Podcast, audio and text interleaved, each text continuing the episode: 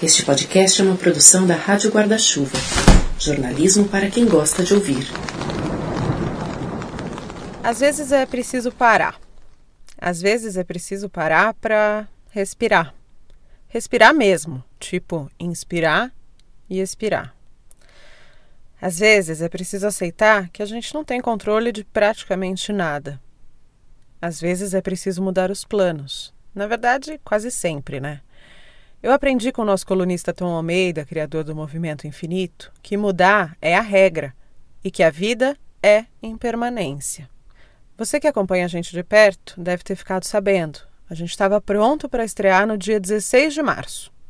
A data seria o início da quinta temporada aqui do Finitude e marcaria também a volta de Renan Suquevicius para os microfones deste podcast. Mas a gente foi atravessado pelo coronavírus. Assim como milhões de brasileiros, os pais do Renan pegaram Covid. Ele correu para ajudar, com cuidados dobrados, redobrados, triplicados, e ainda assim não conseguiu escapar. Mas isso tudo eu vou deixar para ele contar aqui hoje. Esse episódio é um episódio bem cru. O que você vai ouvir a seguir é uma conversa entre amigos que são muito amigos. Um café à distância, mas bem intimista. E eu te convido a puxar uma cadeira, pegar sua xícara, sua caneca e assentar aqui com a gente. Eu sou Juliana Dantas e esta não é a estreia da nossa temporada. É, digamos, uma pré-estreia, o episódio zero da quinta temporada do Finitude. Seja bem-vinda, seja bem-vindo. A primeira vez em que eu coloquei os pés ou a voz aqui no Finitude foi como entrevistada lá na primeira temporada, quando o Renan criou esse espaço para falar do fim. Fim de livro, fim de filme, fim de ano, fim de férias. E eu, que tinha acabado de perder meu pai, fui convidada por ele para falar justamente disso, o fim da vida do pai. Ju, hoje a gente vai falar sobre o fim da vida dos nossos pais. E você passou recentemente por essa experiência, né? Tem quanto tempo? Meu pai faleceu no fim de maio. Nossa. Estamos em. chegando em novembro, novembro. né? Estamos entrando em novembro agora. É, já estamos em novembro. E antes dele, minha avó, né? Mãe da minha mãe, menos de três meses antes. Foi um semestre tanto aí. Nessa altura já éramos grandes amigos. Já tínhamos trabalhado juntos, dividido apartamento, e ele já era meu padrinho de casamento. Então eu me senti muito à vontade para compartilhar toda a minha experiência publicamente, uma vez que aquilo tudo estava sendo conduzido por ele. A partir da segunda temporada, o convite foi para passar para o outro lado do balcão. Começaríamos a fazer isso daqui juntos, mais uma parceria nessa vida. E aí, com o foco em envelhecimento, adoecimento, cuidados paliativos, qualidade de vida, saúde mental, morte e luto. Assim fomos por um ano. Em 2020, ele precisou se afastar. Agora estará de volta. Só que, como esse episódio ainda não é a nossa estreia, essa semana eu vou remontar os primórdios lá do Fini, ainda engatinhando, mas dessa vez ao contrário. Renan Suquevicius, hoje eu te entrevisto e você é meu entrevistado. Seja bem-vindo ao seu próprio podcast. Hum. Obrigado, Juliana Dantas. Estou nervoso. Vamos lá.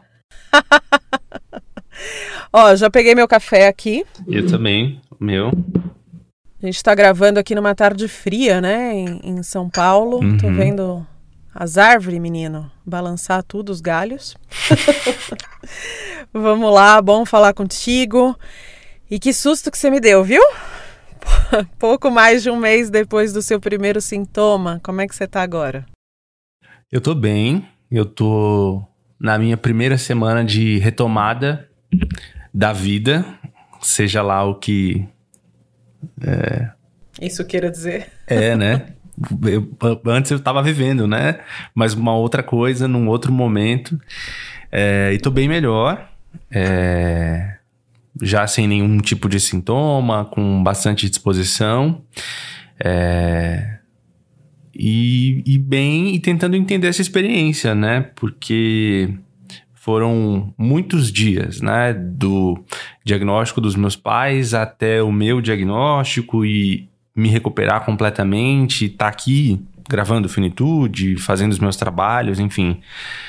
é, respondendo e-mail, pagando conta e assistindo televisão, isso levou muito tempo, né? A Covid-19 tem em média aí umas duas semanas de recuperação, né? Você fica doente por duas semanas, é, até que você é, passe ali a fase de, de sintomas e consiga retomar as coisas. Então eu vivi essas minhas duas semanas e mais umas duas, três semanas dos meus pais doentes.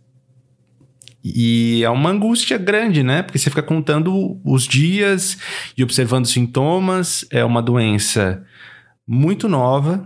A gente está um ano nisso, né? Há um ano fazendo distanciamento, usando máscara.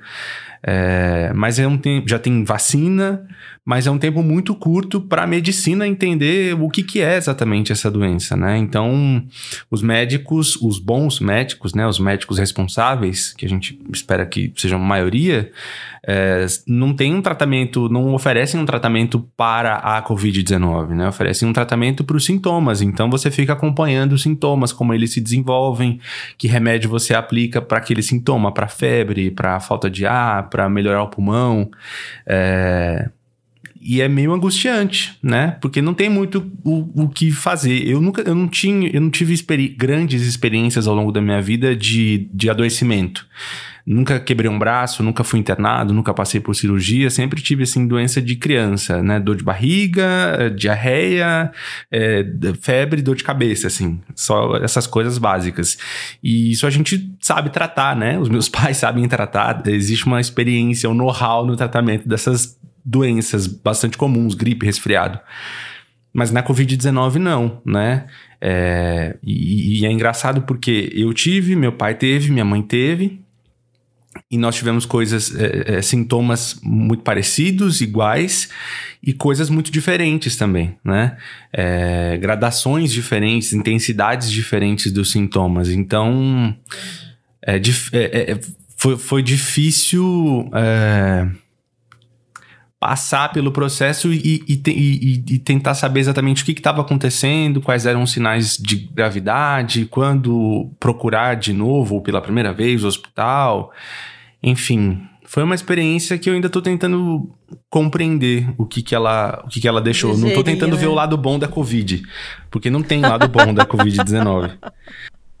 Como dizem, o lado bom da pandemia, né? Vamos sair melhores. Estou tentando procurar ainda esse lado bom. Se, se eu pudesse dizer alguma coisa para as pessoas é não tenham Covid-19. Não tenham Covid-19 nem mesmo com sintomas leves. Pois é, isso que me chamou muito a atenção, né? Até para a gente decidir trazer essa história aqui para os microfones do Finitude, mais do que manter a nossa transparência que a gente sempre busca manter com os ouvintes, mas é, para falar sobre essa sua condição, porque o que me chama atenção é o seguinte: nem de longe, nem você, nem seu pai, nem sua mãe tiveram os sintomas mais graves, né? Uhum. A gente tem falado muito de casos de intubação, de morte, mas mesmo assim você viveu dias muito desafiadores e que nunca dava para saber se vocês estavam no limiar de evoluir para uma coisa super grave que envolveria UTI, intubação. É, ainda bem é, que nada disso aconteceu, mas até não ter acontecido não dava para saber, né?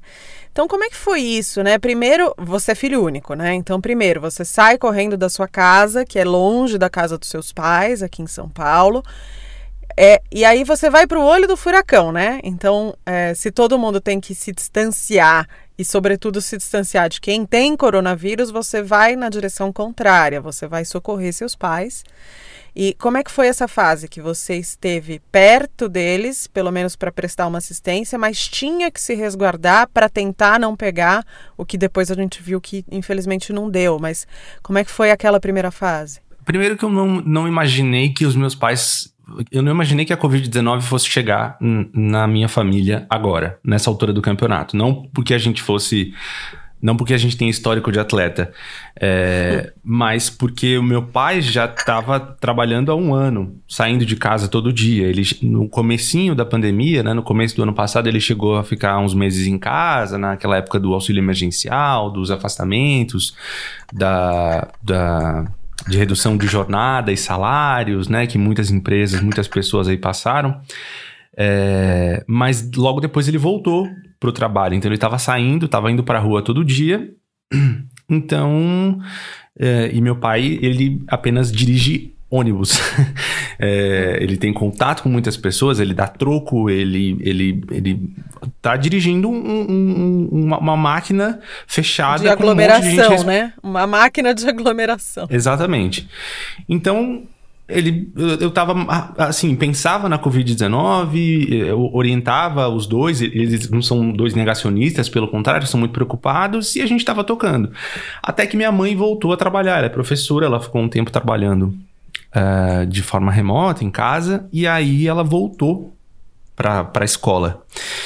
E a gente imagina que foi nessa situação, né, nesse retorno. E, e aí, quando. Aí os dois começaram com sintomas, com uh, talvez um ou dois dias de diferença de um para o outro. E isso, é, essa informação é importante porque é, a Covid-19 os médicos com os quais a gente falou é, disseram que nessa, nesse momento em que a gente está, os sintomas, os piores sintomas, eles vêm depois. E no começo da pandemia, esse quadro era um pouco diferente. No começo, os sintomas eram um pouco mais fortes, depois eles iam ficando mais brandos. Então, o que acontecia com a minha mãe, eu já esperava que acontecesse com meu pai. Então, eu ficava naquela expectativa do pior, né? Então o quadro ia piorando e aí eu já imaginava, putz, meu pai vai passar por isso daqui a pouco. E foi mais ou menos assim. E seu pai é um pouco mais velho do que a sua mãe, né? Isso, é mais, mais velho, tem mais de 60 anos, tem comorbidades. Eu sempre imaginei que quando ele fosse, se ele eventualmente pegasse a Covid-19, ele ia ficar um pouco mais debilitado, enfim. E, e não foi isso que aconteceu. Ele, ele foi ao hospital algumas vezes, precisou de ajuda médica, mas não precisou ser internado. Já a minha mãe foi internada. O que foi um susto e uma puxada de tapete, assim, não dava para ter nenhuma certeza a respeito da Covid-19. Né? Ela tem menos de 60 e não tem comorbidade. E, e não tem nenhuma, comorbi nenhuma comorbidade. E, e aí, no, no, começo do diagnóstico, fui acompanhando de longe, indo para lá e voltando para minha casa, até que os sintomas começaram a se agravar, já se aproximando dessa segunda semana, e, e, e esse agravamento dos sintomas se deu justamente nessa complicação respiratória que é esse é o, o pânico, né? O, o, perigo que a gente vê na Covid-19, que são que é o comprometimento dos pulmões. E, e com a minha mãe houve um comprometimento muito grande, de 50% a 75% dos pulmões, e do meu pai entre é, 25% e 50%. Meu pai não precisou de internação e minha mãe sim. E aí é, nessa altura eu já estava lá é, na casa né, dos meus pais, que é minha casa também, mas não moro lá, e é, cuidando deles. E minha mãe foi internada e eu fiquei sozinho com meu pai. É, e nessa coisa de mantendo um distanciamento. Então eu dormi alguns dias dentro do nosso carro e não dentro da casa, porque meu pai estava tossindo muito e, e eu achei assim Cara, eu não vou fazer ele usar máscara, entendeu? Ele já tá doente, ele já tá mal, e aí dentro de casa não vou fazer com que ele fique usando máscara. Ele usava máscara quando eu tinha contato com ele. Eu também estava de máscara, né, protegido, mas ele ficava Você sozinho chegava a usar mais de uma máscara até, né? Ma é, mais de uma máscara, enfim, muito álcool gel e tudo mais. É, e mantive esse distanciamento, minha mãe, felizmente, teve alta. Ela passou cinco dias internada. E você fica naquela angústia de hospital, você vai ligar, Mas como é que vai. foi quando você internou a sua mãe? É, foi a coisa mais horrorosa do mundo, né? Porque... É, primeiro que ela estava muito debilitada, ela não estava conseguindo é, fazer coisas, movimentos básicos, caminhar, tava, o ar estava faltando, e quando ela chegou no hospital, ela já foi direto por oxigênio. Então você vê a sua mãe tendo que respirar com a ajuda de oxigênio. Né? Essa imagem já te, numa, durante a pandemia, de um vírus respiratório que compromete o pulmão, de uma doença que mata 4 mil brasileiros por dia, você fica em pânico, né? Você fala, cara, ferrou. Tipo, o que, que vai acontecer com a minha mãe, né? E num hospital público que, por sorte, tinha vaga, né? E, e tinha mais isso. E, e, essa é a preocupação, né? Você vai para o hospital e aí você imagina, bom, será que vai ter vaga? Será que o médico que vai atender vai atender a gente direito? Será que é um médico negacionista? Será que é um médico que vai receitar cloroquina, um tratamento precoce que não existe? Você pensa mil coisas, entendeu? Além de tudo, você ainda pensa esse tipo de coisa que é nessa situação que a gente está hoje, política, ideológica, bizarra desse governo atual. É... e aí a gente passou o dia todo. Meu pai foi também no hospital nesse dia, fez exames, mas foi liberado. Ele foi para casa. É, e eu fiquei lá esperando o resultado dos exames da minha mãe, até que, mais no fim do dia, os médicos acharam por bem interná-la. E é aquela coisa, nunca tinha passado por isso nem comigo, nem com os meus pais. E aí ter que ir lá e, e, e, se despedir, né? Você se despede da pessoa, a pessoa vai internada, ela não, não fica com nenhum pertence dela, com celular, com documento, com bolsa, nada. E aí eu tive que me despedir da minha mãe, mas como é um vírus é, é uma, uma, doença que, que, é, que você pode se contaminar, você não pode ter contato, então eu não pude dar um abraço na minha mãe. Eu não sabia se aquele seria o último abraço que eu daria na minha mãe, se ela voltaria ou não na internação, entendeu? Então não pude me despedir direito dela, e aí tive que ir embora levando a roupa que ela estava vestindo, a bolsa dela, o celular dela, é, pedir para ela passar os, os, os contatos de trabalho, pessoas que, ela, que precisariam ser avisadas da, da internação dela. É, e, fui, fui, e foi o pior dia, assim, da minha vida, né? Tipo, voltei do hospital sem a minha mãe carregando as coisas dela. E aí tinha que chegar em casa ainda e é, dar a notícia pro meu pai: olha, ela foi internada. Então, como é que bateu essa notícia para ele, né? Ele também estava com aquela mesma doença, a mulher dele tinha sido internada, ele, ele sequer teve a chance de se despedir, mesmo que de uma forma capenga, como eu fiz. A gente não sabia o que, que ia acontecer. É... E aí ela foi internada. E aí foram cinco dias extremamente angustiantes, porque você não pode conversar com a pessoa, né? Ela não estava com o celular dela, era uma ligação por dia dos médicos, e naquela coisa, né? Ah, o, o, eu lembro que a ligação era entre, um, entre três da tarde e sete da noite.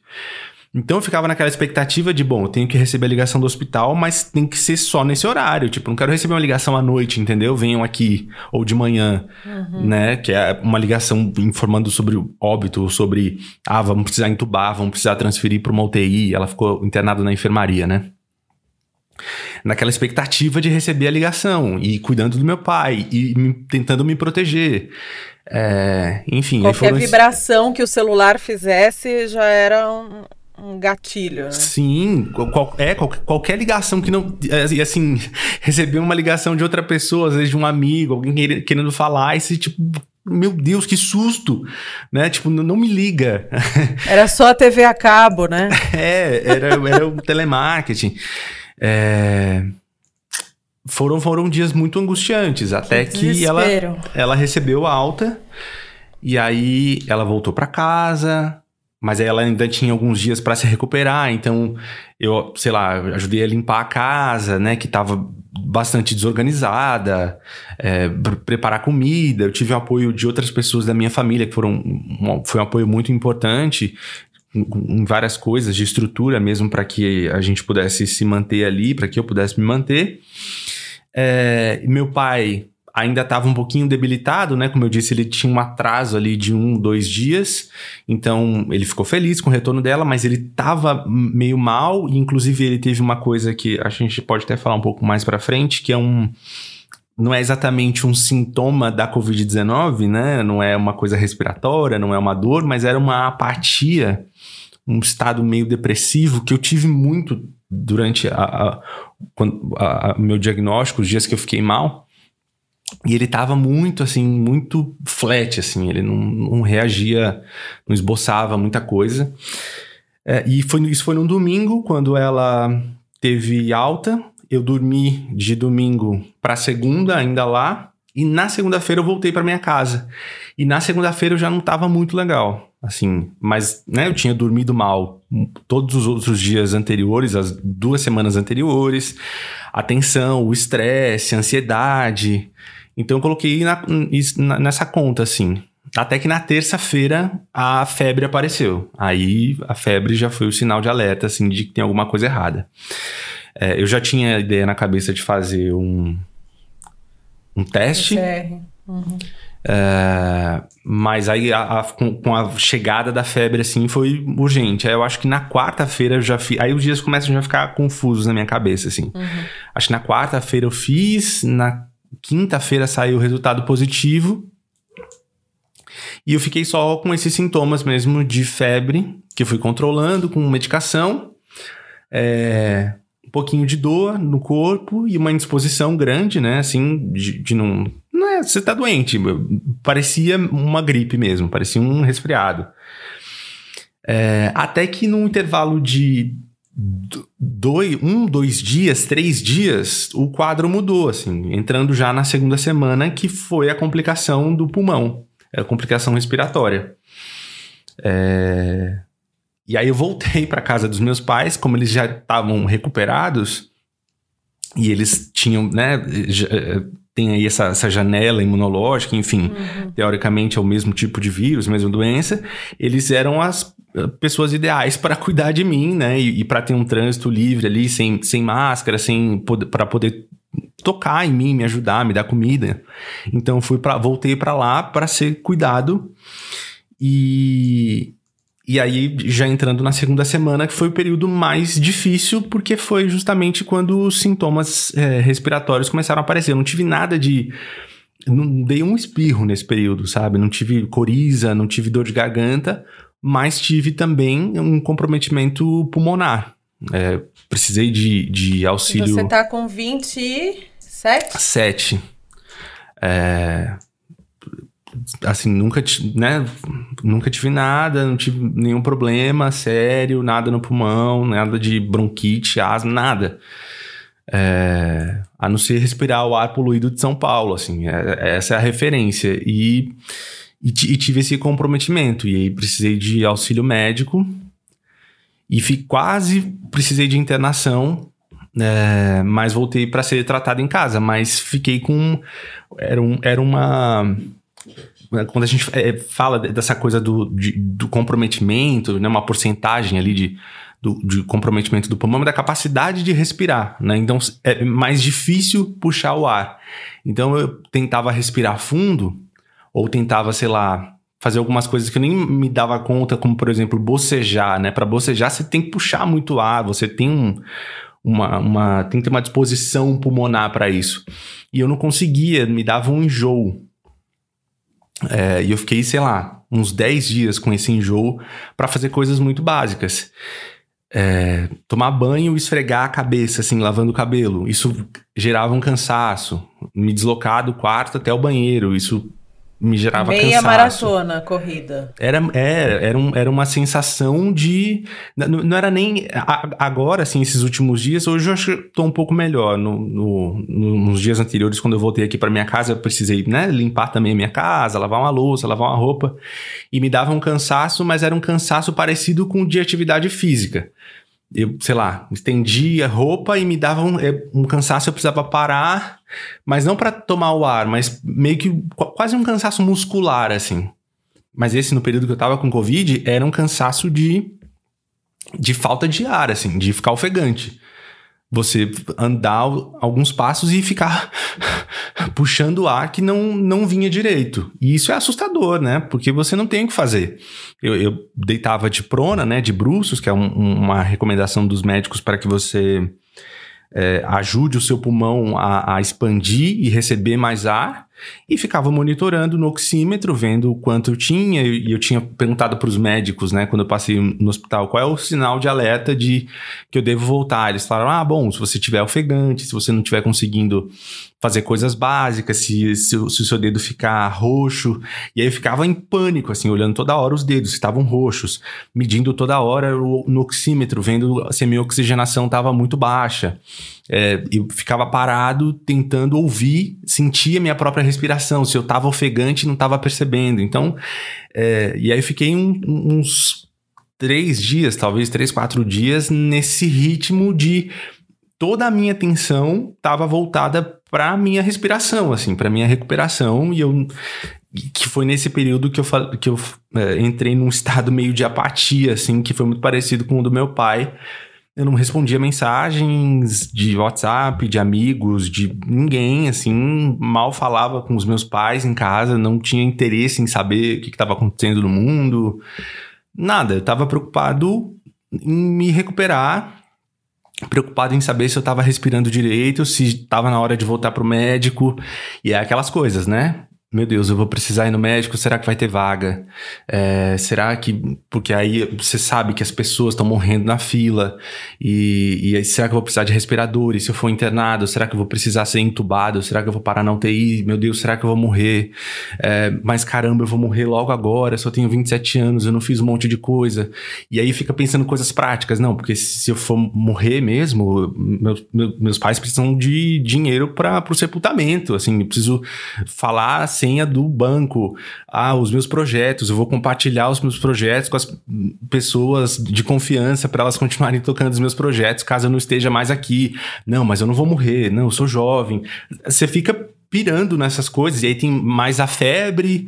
É, eu tive muito delírio, assim, sabe? Essas coisas. Você tá meio dormindo, mas você não tá dormindo. E aí você sonhei muitas coisas. Continuo, inclusive, nesses dias essas noites todas sonhando muito, tendo sonhos muito claros, assim, eu lembro de, de, de, longos diálogos, sabe, conversas com coisas que envolvem a doença, que envolvem é, morte, que envolvem medo, é, então você fica nessa pira, assim, pensando na doença, pensando nos sintomas, pensando na vida, pensando no noticiário, pensando no, nos negacionistas, e preocupado em respirar, e preocupado com a sua família.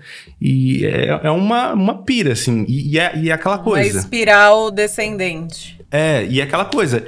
Eu não. Que, que a gente tinha falado aqui, você tinha falado, eu não passei pelo pior da pandemia. Tem gente que fica entubada e que tem que fazer é, tratamento, é, é, às vezes tem comprometimento motor, tem que fazer fisioterapia.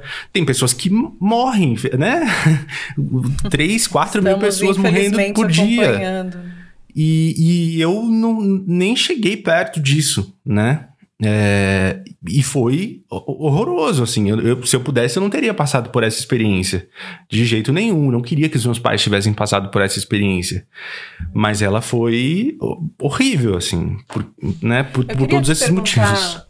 Especificamente, Renan, você foi muitos dias, né, para o hospital levar seu pai, levar sua mãe. Seu pai, mesmo que ele não tenha ficado internado, se eu não me engano, ele foi umas três vezes, né, para o hospital fazer consulta. Aí vai, faz exame, espera várias horas, fica sem comer, é, fica ali no ambiente do hospital, é, com o medo de, de de fato estar exposto, né? É, então você passou por isso algumas vezes levando seu pai, passou pelo dia da internação da sua mãe, que foi, foi um dia de longas horas, e o dia da sua quase internação, que foi um outro dia de longas horas, que aí os papéis se inverteram, né? Sua mãe que estava é, nessa, nessa dúvida se ia ter que te deixar, e aí ela voltaria com seu celular, seus documentos e sua roupa para casa. É, que que você viu e ouviu, sentiu de cheiros e sensações nesses dias é, em que você conviveu nesse ambiente hospitalar? Porque a gente sabe, né, o jornalista ele fica ligado 24 horas por dia, mas mais do que um comunicador atento, lá você estava sentindo na pele é, a situação da doença, ora como filho, ora como o próprio paciente com coronavírus. É, que que, que, que não, não, não sai da tua cabeça? É, é engraçado isso. Eu, estou até falando na, na terapia e eu, eu já fazia análise, psicanálise, e aí eu comecei a fazer sessões com uma, uma terapeuta, uma psicóloga, e eu tô fazendo os dois juntos porque foi um foi uma pedrada, assim. Eu tô, eu tô falando, tenho falado muito sobre, sobre sobre a doença, enfim, e como ela me atravessou e atravessou a minha família. E, e tem muito essa, essa coisa, assim, essa proximidade com o trabalho. Quando os meus pais estavam doentes, quando minha mãe foi, minha mãe foi internada, eu senti uma. Eu tive uma sensação muito parecida é, na, na, minha, nas minhas atitudes, no jeito que eu me colocava no hospital ou na relação com a minha família, é, muito parecida com quando eu estou trabalhando como repórter né? Quando fazia esse trabalho de forma mais no hard news, quando trabalhei na Band News ou na CBN, de assim, não ter vergonha de perguntar, de ir atrás, de entrar nos lugares, de fazer perguntas e, sabe? De questionar, querer entender. É, e, e assim, de falar com as pessoas. Então, se eu tinha, se tinha alguma pessoa com alguma dúvida e eu já estava um tempo no hospital e eu já sabia como fazer, eu ajudava a pessoa, sabe? fala com fulana, não, é ali, não é essa porta. É, eu, Você eu, veste uma persona ali, né? É, que não sou. Que, que para lutar pela, pelos meus objetivos ou por demandas minhas, eu não tenho essa disposição, entendeu? Mas eu tava ali pelos meus pais, entendeu? Então eu tava numa outra pegada. É, e, e, geralmente, quando eu faço isso no trabalho, então quando eu tô, faço uma entrevista com alguém muito importante, ou quando eu tô, sei lá, fazendo alguma coisa que tem uma plateia, ou que é, algo que me deixa muito nervoso e que me exige uma preparação, eu acabo apagando isso da minha cabeça. E essa experiência da doença, embora guarde essas comparações com o trabalho, é, eu tenho uma memória muito viva de muitas coisas. Então, quando os meus pais estavam precisando de atendimento, eu ficava lá esperando. Eu lembro muito das pessoas ali na sala de espera. Eu lembro muito da, de ficar aguardando e vendo outras pessoas chegando e recebendo notícias de que os parentes tinham morrido, da reação dessas pessoas. É, eu lembro das conversas dos motoristas do SAMU no, no hospital, sabe? O que, que eles falavam.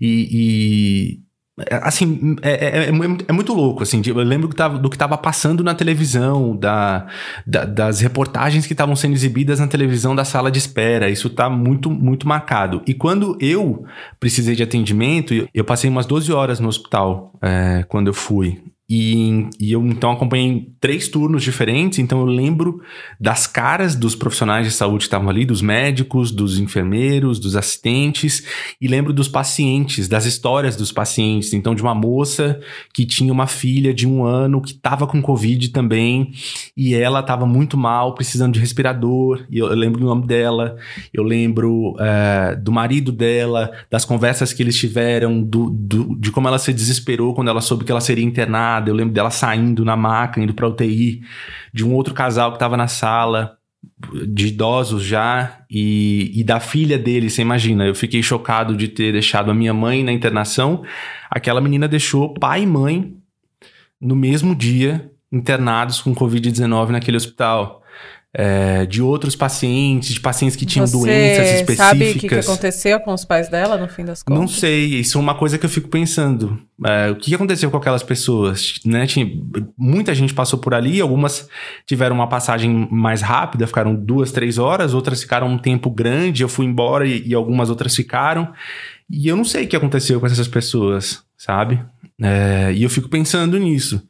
É, que desfecho que se deu, sabe? O que aconteceu com esse casal? O que aconteceu com essa menina? O que aconteceu com essa moça que tinha um bebezinho de um ano que estava com Covid também? É, então são essa, essas memórias que vão ficando, assim, de, de desse, desse dia. E, e, eu tenho isso muito, muito claro, assim. E algumas. E acho que também porque eu tive muitas primeiras uh, experiências, né? Uhum. E, e além de toda essa, essa questão, assim, de do, dos sintomas clínicos da, da, da, falta de ar, da febre, da dor, tem também uma, um aspecto da saúde mental, né? É, da, dessa coisa da, da ansiedade. Então eu tinha muitas informações, né? Primeiro porque eu sou jornalista, ano passado inteiro eu trabalhava antes na Folha de São Paulo, então é, com jornalismo diário, então cobri muitas coisas da Covid-19 é, eu tinha passado por um intensivão de Covid duas semanas antes, cuidando dos meus pais, e de repente eu estava com Covid-19. Então sabia de muitas coisas, eu já tinha lido muitas coisas, e, e, e, claro que estar bem informado é essencial em qualquer circunstância para qualquer pessoa, mas quando você tem também um monte de informação, você acaba ficando perdido e desesperado, né? Do, tipo, é, é, eu, eu ficava medindo toda hora o oxímetro e vendo quanto estava a minha oxigenação, o quanto era bom bom, quanto não era, e falando com o médico, e a temperatura estava subindo, tá 37,5, 37,5 é febre, aí você pesquisa no site, você vê, você fica com, com todas aquelas informações e com uma ansiedade de passar logo aquilo, né? Uhum. Mas aqui eu queria fazer um parênteses, Rena, porque É, vamos considerar aqui que estamos falando de duas pessoas, eu e você, que são jornalistas e com relativa condição de pesquisa, né?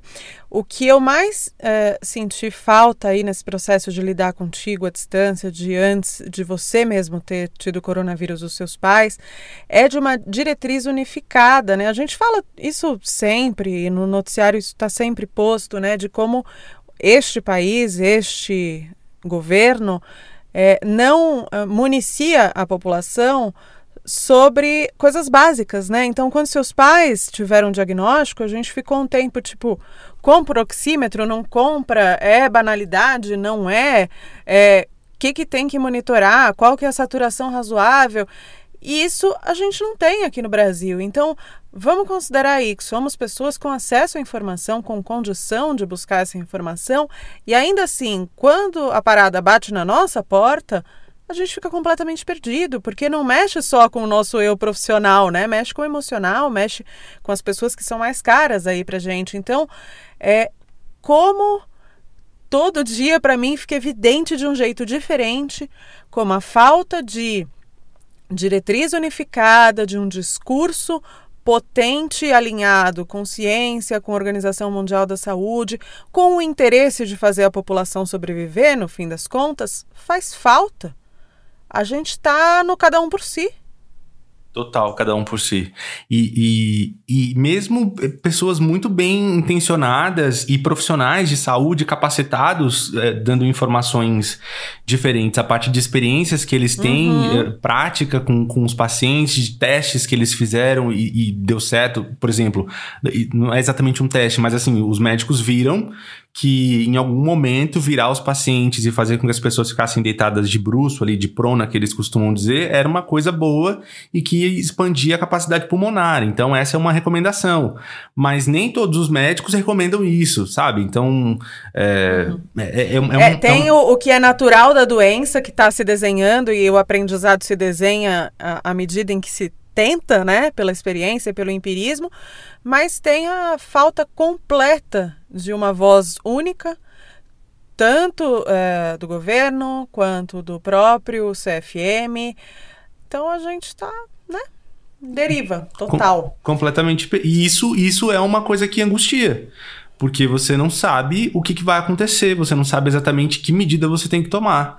É... Em quem confiar? Em quem confiar. É aquela coisa que eu falei, você vai pro, eu fui para o hospital preocupado com a minha doença, preocupado com, com os meus sintomas, com o que ia acontecer comigo e preocupado se ia ter vaga, preocupado se o médico ia ser um negacionista, preocupado se iam me colocar para fazer, para inalar hidroxicloroquina.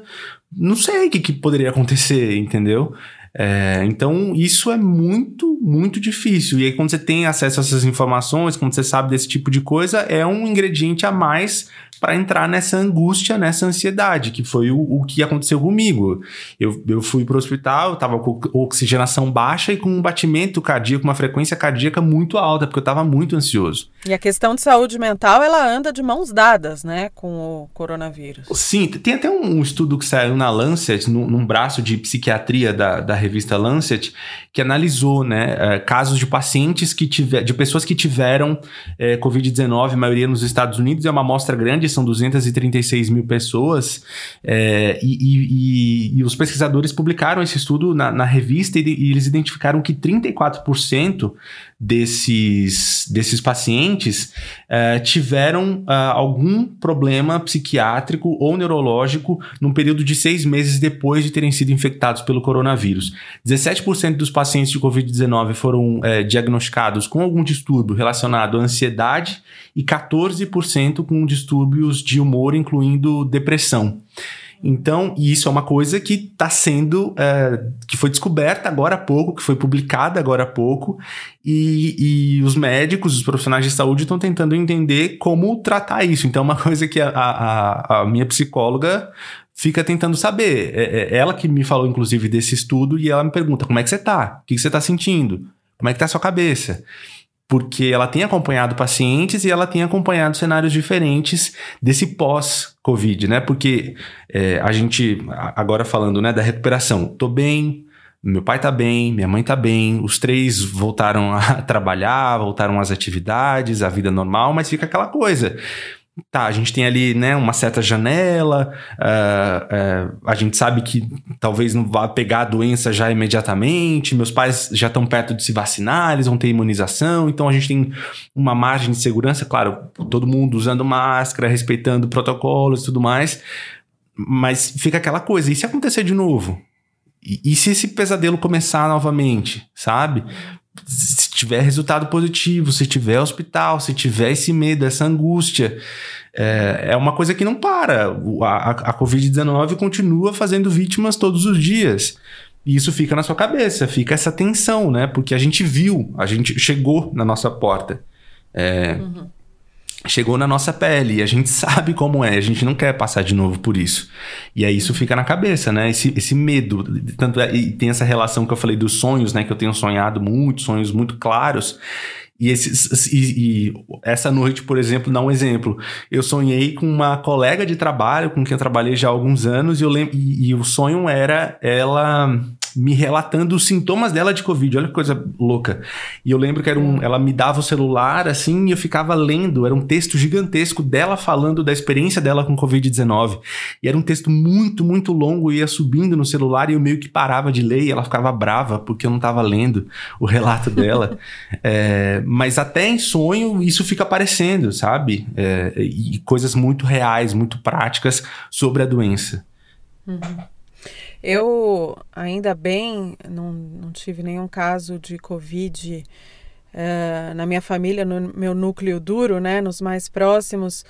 É, você foi a pessoa mais próxima a mim é, com diagnóstico, é, o que eu até considero é, inusitado, né? Porque um ano depois da pandemia eu me sinto até privilegiada de não ter passado por nenhum caso próximo e não muito grave, né? Mas é, eu me senti pessoalmente impactada com o diagnóstico dos seus pais e depois com o seu, né? Porque é, é uma angústia indescritível, é, principalmente na fase, né, que você precisou largar o celular e, e eu não conseguia exatamente notícias. Aí eu escrevia para sua mãe, mas eu também não queria pilhar a, a sua mãe, que com certeza já estava com essa carga é, que eu, de um tamanho que eu não consigo nem imaginar, né? Até falei para sua mãe, é, cuida do meu irmão, né? Porque você é filho único de pai e mãe, mas é, você é um irmão que a, que a vida me deu e esses dias é, para mim foram muito é, eu não sei nem explicar. É uma sensação de impotência, sabe? Eu queria poder te ajudar e eu não podia te ajudar com absolutamente nada. A gente até é vizinho, né? Um dia ou outro a gente deixou remédio na sua portaria, mas a gente não conseguia fazer mais nada é, do que isso. Então é aquilo que você falou. Só não peguem coronavírus. Não peguem. Mesmo que uh, em situações que não, não tem UTI, intubação, é, os procedimentos mais invasivos, nunca é legal né? É, em paralelo a isso, um, um, outro amigo nosso, muito próximo também, pegou coronavírus. Ainda bem, os sintomas dele foram mais leves do que os seus, mas é, é uma. Você vê o cerco fechando, né? Eu já me considero numa ilha de privilégio em relação a, a muitos brasileiros, mas você vai vendo o cerco fechando e se aproximando e sem saber o que vai acontecer e querendo notícia toda hora, ao mesmo tempo ter notícia toda hora é angustiante.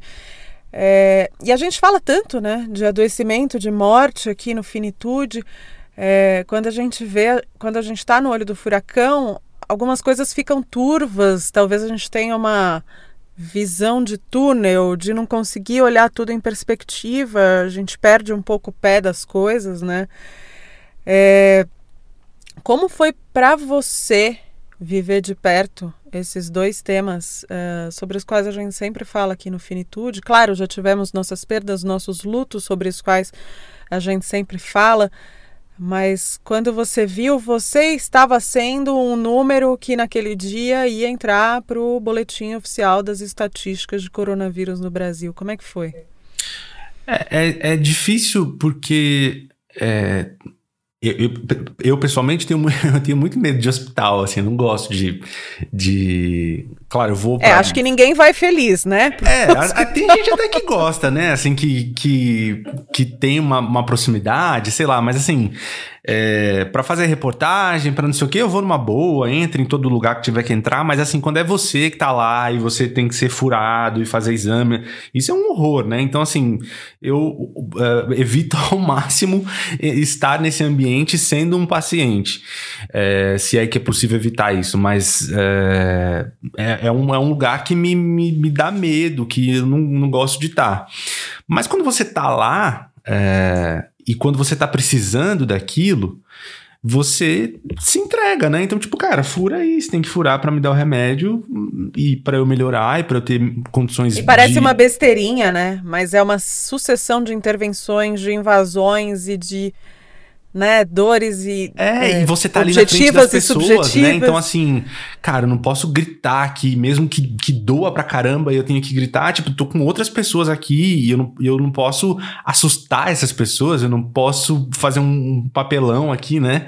É, e, e, e, você tem que passar por aquilo, você tem que fazer aquele exame, você tem que ficar aguardando, você tem que fazer o raio-x, tem que fazer a tomografia. É, e, e, aí você é um paciente, você é um número ali, você está andando na, sendo levado na cadeira de rodas, você está na iminência de ser internado e de ocupar um leito e de vestir a, a roupa, né? Aquela roupa de internação. Vai é, despessoalizando, né? É, Desindividualizando. E, e aí você fica com. Você uh, uh, não tem nada, você não tem celular, você não tem documento. Eu, uma coisa que chama muito atenção, uma coisa que a gente fala muito quando fala de idosos idosos, né? De, de, de das pessoas uhum. mais velhas, de como elas vão ficando. E você até falou do seu pai, né? Quando seu pai estava internado no hospital, que uma enfermeira, uma médica, não sei, chamava ele por um nome diminutivo. Ah, na, no, ele adorava aquela pessoa. na, no meu caso, a, tinha uma, uma assistente de, de enfermagem que chamava minha mãe de princesa. Ela chamava todo mundo de princesa e príncipe. E isso me irritava muito, assim, tipo, ai, princesa, agora vamos trocar a roupa. Princesa, tipo, por que princesa? Minha mãe é uma mulher moderna, professora, entendeu? Tipo. Forte, cara, pelo amor de Deus, sabe? Por que você tá chamando minha mãe de princesa? Mas eu entendia o que que era, às vezes era uma estratégia, alguma coisa, mas é uma coisa que, que chama atenção. E você tá ali e, e, a, e, a, minha força naquele momento não era para tipo, brigar com a mulher, com a profissional de saúde, para de chamar minha mãe, minha mãe de princesa. Não, tipo, beleza, cuida dela aí do, do, melhor jeito possível. E aí você fica meio nessa condição, né, quando você é paciente, né? Você tá sendo cuidado e pelas mais diferentes pessoas que têm problemas, que têm medos também, medo de contaminar, têm familiares.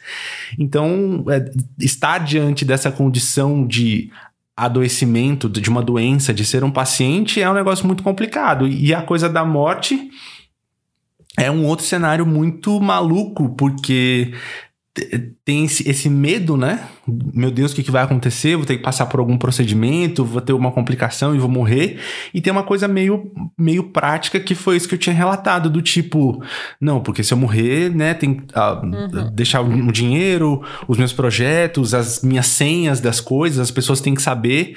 É, que foi uma coisa que, assim, não é que eu parei pra, tipo, pra pensar, tipo, ah, não, agora vamos pensar em coisas práticas. Se eu morrer, blá blá. Não. É uma coisa que vem, uma preocupação.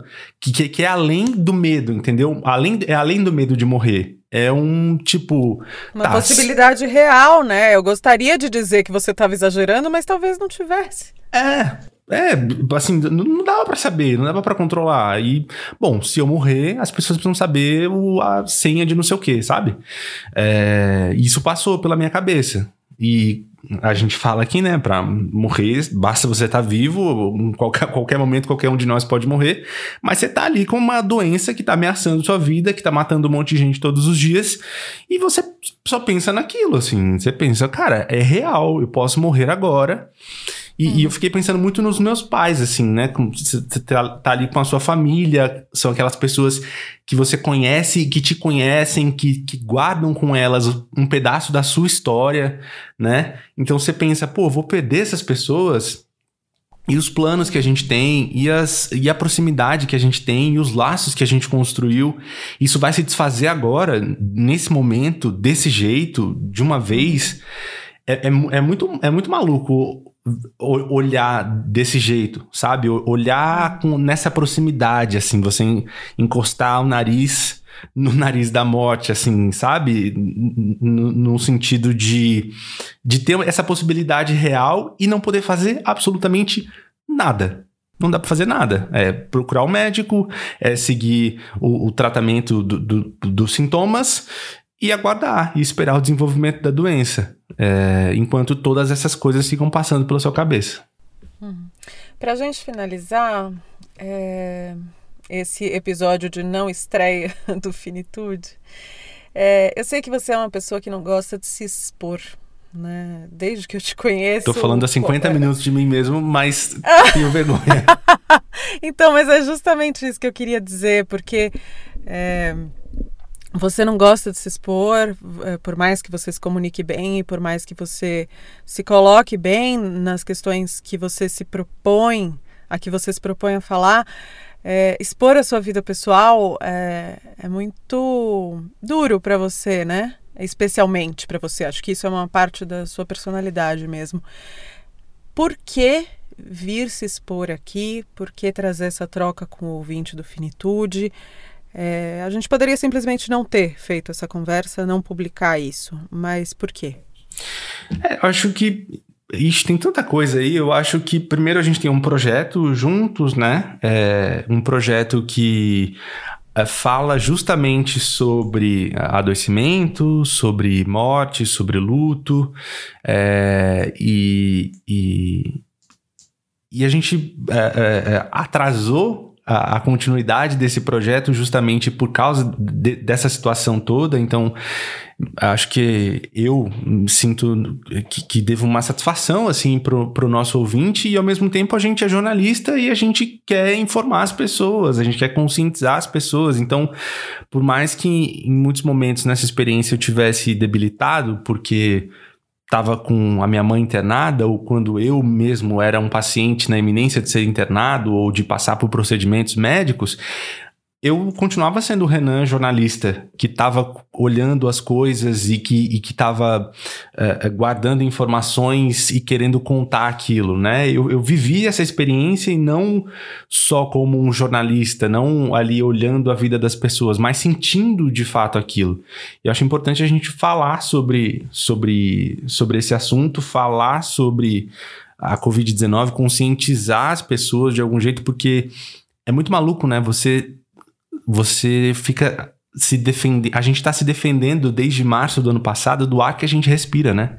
A gente usa uhum. máscara para evitar é, é, respirar um ar é, potencialmente contaminado com esse vírus e que vai trazer uma doença pra gente. É muito difícil lutar contra o ar que a gente respira, né? A gente respira se defender da pessoa que foi eleita para proteger a gente também. É, é, também. E é difícil você você se defender disso, né? A gente, a gente não tá pensando em, em respirar, né? Eu tô respirando aqui sem parar para pensar agora vou respirar. Você também, quem tá ouvindo a gente também e de repente você, você não pode respirar como você respirava antes. Você tem que tomar um monte de cuidados. Isso é muito difícil. E, até agora, eu tinha falado com você antes né, da gente gravar, assim, tem pessoas muito próximas que não entendem, parece que não, não entendem como a transmissão desse vírus se dá, ou talvez ignorem para tentar sobreviver de alguma forma. Mas assim, a, a, a, ainda depois de tudo isso que a gente passou, depois desse ano todo, depois da chegada da vacina, desses números horrorosos de mortos, muita gente ainda não entendeu o peso que essa doença tem e o estrago que ela pode fazer de vários sentidos, de várias formas. E acho que é por isso que a gente tem que falar sobre isso. Não é para pôr medo, não é para pôr culpa, não é para colocar ninguém em pânico. A gente espera que ninguém é, tenha, que as pessoas tomem cuidados, é, mas essa doença existe ela existe, não há um tratamento para ela, há uma vacina que está chegando muito lentamente às pessoas, e enquanto não houver uma maioria vacinada, enquanto a gente não tiver uma segurança de ir para a rua, de não usar máscara, a gente tem que continuar com cuidados, e acho que é por isso que a gente precisa falar sobre esse assunto. É, aproveitar essa, essa experiência, né? não tirar uma coisa boa, mas tirar alguma, algum elemento que, que faça. Que, que dê sentido para essa coisa. Eu repito, se eu pudesse, eu não teria passado por essa experiência e não queria que os meus pais tivessem passado. Mas nós passamos e eu tô contando agora para as pessoas como é.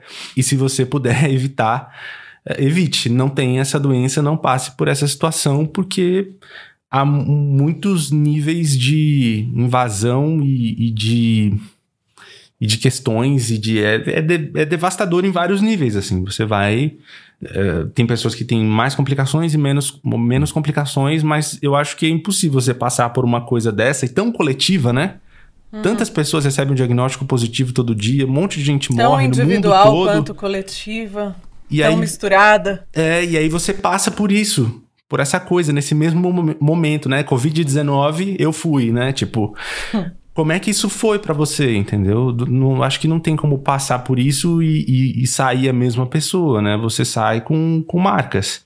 E acho que eu quis dividir, a gente, né? Se preparou para dividir com o ouvinte do Finitude um pouco dessas marcas.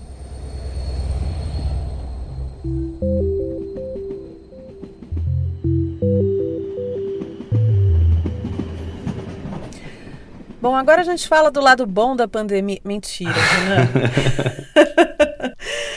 bom, a gente vai terminando aqui esse episódio do Finitude.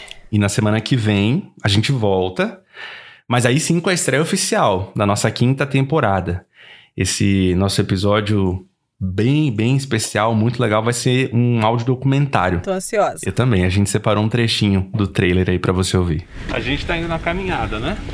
É claro. Quanto tempo até lá? É, 20 minutos, 15. Comecei a entender as ladeiras, filhinho. Essa aqui não é nada.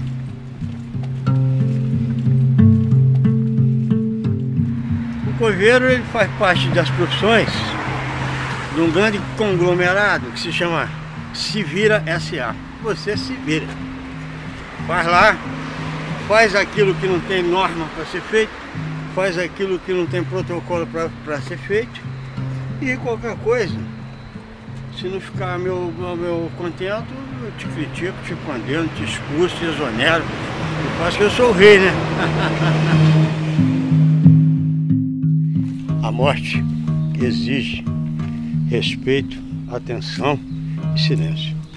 É isso que você tem que saber antes de ser sepultador. Você, e você tem noção do que você está fazendo. Quem sabe o que faz, faz melhor. Se o cara não tem noção do que ele está fazendo, não é você fazer um buraco e colocar o caixão dentro. Eu sou um sepultador de ilusões. Aqui terminam as ilusões. Fechada essa porta, começam as outras.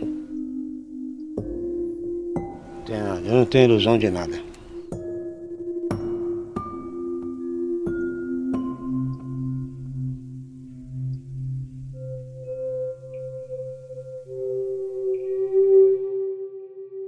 A gente agradece a sua parceria de sempre, a sua compreensão. É, nosso ouvinte, Renan, mandou cada mensagem linda. Fofos. Né? Muito obrigado. Queria agradecer essas mensagens todas. No Twitter, todo mundo muito preocupado com você e muito compreensivo com a situação. A gente até chegou a considerar estrear, mesmo naquele olho do furacão, e a gente teve que parar um segundo e falar: Oi, se a gente está falando de cuidado, né? É, de olhar para si, reconhecer quando precisa parar. E a gente está falando disso o tempo todo, de, de morte, de luto, de cuidados. Como a gente não vai cuidar da gente mesmo agora, né? Eu sou 50% do Finitude, o Renan é os outros 50%. E a gente só consegue estar tá no ar nas plataformas se a gente tiver 100%. E agora a gente está, ainda que a gente tenha sido criado no Brasil e viva aqui, a gente está tentando, né, ficar 100%. É, a gente é um podcast, um arquivo de MP3, um botãozinho de play, né, que você, nosso ouvinte, aperta lá no seu aplicativo e começa a ouvir. Mas na real a gente é gente, né? Com histórias, com vivências, com problemas, com dias incríveis, com dias absolutamente banais, e a gente precisou parar, precisou parar para respirar, assim como todas as pessoas às vezes precisam parar. Mas agora a gente está de volta. Então fica com a gente. A gente volta na semana que vem, aí sim, em definitivo, com a quinta temporada no ar. Um beijo para os ouvintes, um beijo para você, Juju. Até lá. Obrigada, Renan. Bem-vindo de volta. Beijo.